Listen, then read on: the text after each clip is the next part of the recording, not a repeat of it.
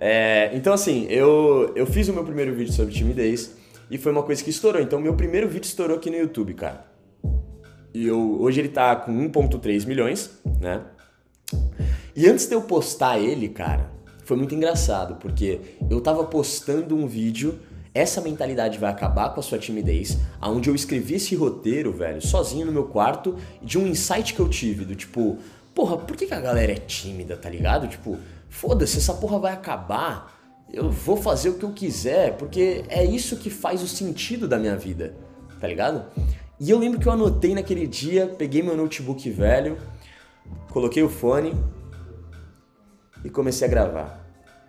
E eu nunca esqueço, cara. Eu nunca esqueço porque em algum momento em que eu tava gravando aquele áudio e escrevendo aquele roteiro, eu pensei, cara, juro por Deus, rapaziada. Eu, é muito louco pensar nisso, mas eu pensei, caralho, imagina se eu vivo dessa porra. E eu lembro que quando eu pensei isso, eu me arrepiei todo, tá ligado? E eu falei. E eu só tinha me arrepiado uma vez, que foi na academia. Que eu senti que, porra, eu gosto dessa porra pra caralho esse bagulho é foda. E aí eu me arrepiei de novo fazendo esse roteiro desse vídeo. E eu pensei, porra, velho, é isso? E se eu fizesse isso pra minha vida? Eu ia gostar. E eu lembro que eu comecei a visualizar. Mas quando eu postei, eu fiquei meio incomodado. Por que, que eu fiquei incomodado? Rapaziada, pra quem não sabe, eu, eu vim da quebrada de São Paulo.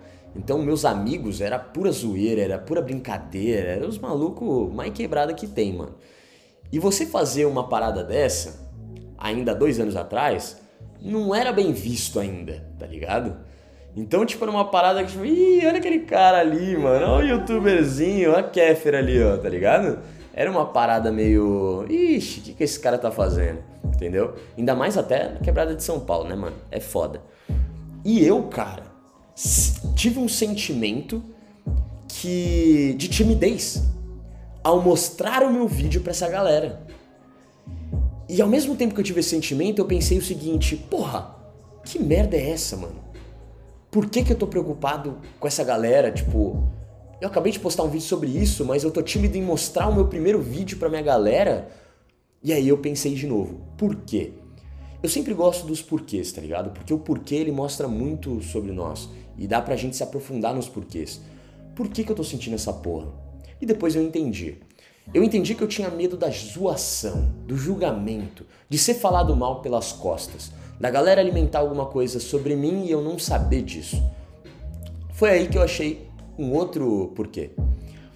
Eu tinha medo porque eu não conseguia controlar esses pensamentos dessa galera. E esse é o maior medo da origem do tímido. O cara que é tímido, ele tem medo do que ele não pode controlar. A gente não pode controlar o julgamento da, da rapaziada, de ninguém, só o nosso. A gente não pode controlar é, os pensamentos nem tentar controlar a percepção das pessoas sobre nós. Toda vez que a gente tenta isso, a gente fica forçado e robótico e não sai nada natural, muito menos a nossa comunicação. Então, a origem da timidez é você ter o medo do que você não consegue controlar. Primeira dica, que foi até do vídeo de, de confiança, é você precisa se desapegar dessa mania de controle, mano. De querer controlar o que os outros pensam de você. E entender que, mano, por que, que você tá preocupado com esse tipo de pensamento? E aí eu chego num outro porquê. Eu sei porquê. Porque você tem medo de ficar fora dessa tribo social. O ser humano é um ser que precisa socializar, certo? Até porque a gente já viu em muitos filmes Coloca a gente sozinho em uma ilha deserta que você vai ver a gente pintando a cara em uma bola e falando e chamando ela de Wilson. Somos uns seres que precisamos sim falar com pessoas. A gente precisa se conectar, senão a gente se sente mal sozinho, a gente perde a razão. Por isso que as pessoas que são solitárias ou que não têm mais contato com ninguém se tornam totalmente antissociais e selvagens, tá ligado? Isso é muito doido. Pensando nisso, jogador, a gente precisa ter uma preocupação em se adequar à sociedade. Então a sociedade tem o protocolo social que eu chamo, que é o que você precisa ser para se adequar em certos aspectos na sociedade. Certo? Você precisa ter um bom emprego, você precisa ter uma faculdade, você precisa fazer o que a massa faz para não ser tirado de trouxa ou taxado de diferente, certo? Por isso você vive a tua vida conforme o molde que a sociedade quer. Então o tímido para mim é aquele cara que ele tenta se adequar, mas ele na verdade está escondendo a real a real essência dele, saca? Porque ele tá com medo de que se ele mostrar essa essência dele e se ele mostrar esse jeito mais genuíno dele, será que essa galera ainda vai me aceitar? Quando a gente é pequeno, a gente não tem timidez. Isso porque a gente não tem filtro social. Então, uma criança, quando a gente está no restaurante, a criança sai correndo, bate na mesa, cai, brinca, dança, canta e não tá nem aí para quem tá olhando. Isso é bonito. Você olha e fala, puta, inocência da criança, ela não tem filtro social. Conforme a gente vai crescendo na sociedade, a sociedade mesmo vai colocando filtros na gente, vai podando a nossa essência.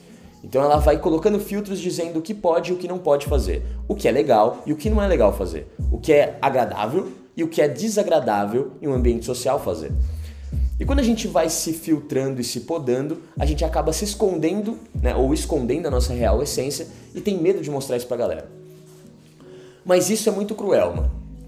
Porque eu disse que a habilidade principal do jogador é o cara que ele consegue se conectar a hora que ele quiser, juntar os grupos a hora que ele quiser e criar uma tribo social. O problema é que o tímido não tem essa habilidade de comunicação para fazer a própria tribo. Por isso que ele tem medo de sair da, da tribo que ele já tá. E esse que é o problema, tá ligado? Porque quando você fica com medo de sair da tribo, você acaba se podando, você mesmo se poda. Você mesmo vai se filtrando. Então você acaba criando um véu e uma máscara para cada grupo social que você frequenta. Esse aqui eu vou usar essa máscara. Então aquele ali eu vou usar aquela máscara. Porque é assim que a galera me vê, é assim que essa galera, é assim que é a vibe dessa galera. O problema é que isso é um erro, porque acaba atraindo muitas pessoas tóxicas na sua vida que você acaba tendo que manter porque você tem medo de falar não. Ou tem medo de falar, velho, você não é legal, seu jeito não combina com o meu, você não tem o mesmo pensamento que eu, você não tem o mesmo objetivo de vida que eu, então desculpa, não faz sentido eu andar com você, tá ligado? Esse é o grande problema.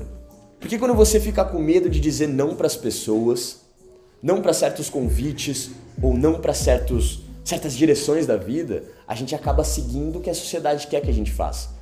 No fundo, eu queria ser esse cara que fazia diferente. Eu queria ser esse cara que fizesse mais pro mundo, tá ligado? Eu tinha uma certeza. Eu não vou ser comum, mano. E eu não sou comum. E eu não quero ser comum. Eu quero fazer algo diferente porque eu sei que alguma coisa na minha cabeça fala que eu preciso fazer algo diferente. Tem alguma coisa aqui que quer sair e eu preciso soltar essa porra. Mas ao mesmo tempo tinha um julgamento da minha família e dos meus amigos falando: não, o certo é fazer uma faculdade, ter um emprego fixo e ter uma vida decente. Casar com uma mulher, alugar uma casa ou comprar uma casa, financiarem algumas vezes e essa que é a realidade. E aí que tá o problema.